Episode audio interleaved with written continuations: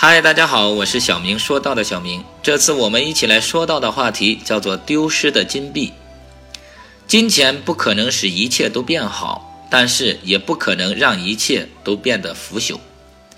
有个犹太商人来到一个市场里做生意，当他得知几天后这里所有商品大甩卖时，就决定留下来等待。可是他身上带了不少金币，当时又没有银行，放在旅店也不安全。经过反复思考，他独自来到一个无人的地方，挖了一个洞，把钱埋了起来。第二天，当他回到藏钱的地方时，发现钱已经丢了。他呆呆地愣在那里，反复回想藏钱的情景。当时附近没有一个人呢，他怎么也想不出来钱是怎么丢的。正当他纳闷之际，无意中一抬头，发现远处有一间屋子，可能是这家屋子的主人正好从墙洞里看到他埋钱的地方，然后将钱挖走了。那么，怎么才能把钱要回来呢？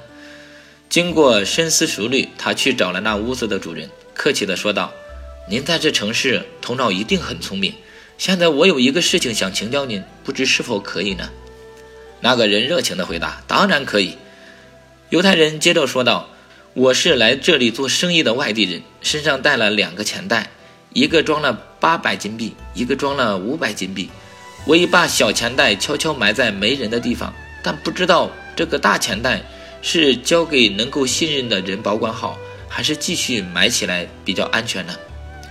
屋子的主人答道：“因为你是初来乍到，什么人都不该相信，还是将大钱袋一块儿埋在小钱袋的地方吧。”等犹太商人一走，这个贪心的人马上取出偷来的钱袋，放在原来的地方。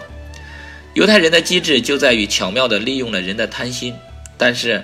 他点破，并且没有说破，使这位贪心的偷钱人悔过自新，真是智者之举啊！非常感谢您的订阅和聆听，我是小明，我们下次再见。